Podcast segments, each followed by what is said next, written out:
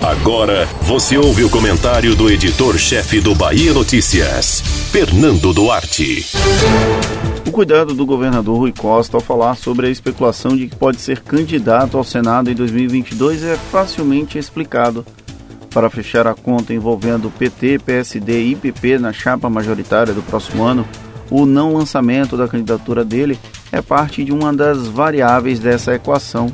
Serão três vagas disponíveis e o PT planeja manter a cabeça de chapa, com o nome do ex-governador Jacques Wagner aparecendo como principal aposta.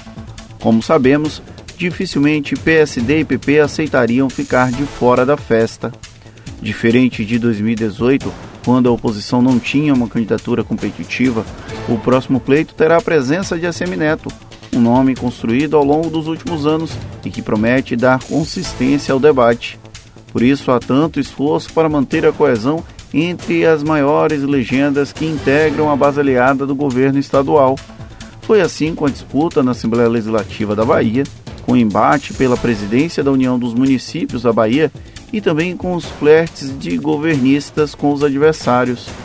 As consequências de uma eventual ruptura podem gerar um reforço da candidatura do outro lado, algo que nenhum político experiente apostaria como impossível.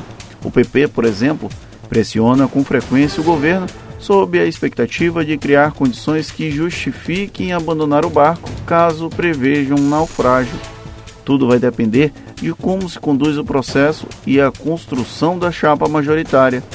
Com Rui fora da disputa, Otto tentaria a reeleição ao Senado sem entraves e João Leão indicaria um vice, já que não pode exercer mais uma vez o cargo.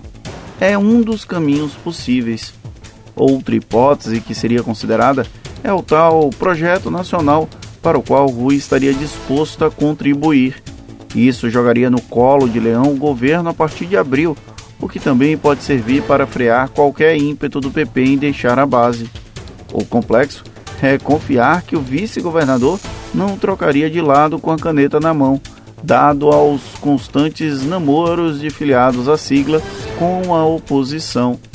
Tanto Rui emplacar nacionalmente quanto o Leão receber de mão beijada o Palácio de Undina são hipóteses bem remotas, mas não completamente descartáveis. Por mais que haja um esforço em fingir que o debate de 2022 não esteja acontecendo, todas as articulações realizadas mostram exatamente o contrário. Antecipar quais são os próximos passos de todos os jogadores é o grande desafio dos operadores da política. Isso explica porque Rui precisa tomar cuidado ao falar do próximo ano. É daí que surge tanta cautela ao tratar do assunto. Errado, tenha certeza, ele não está.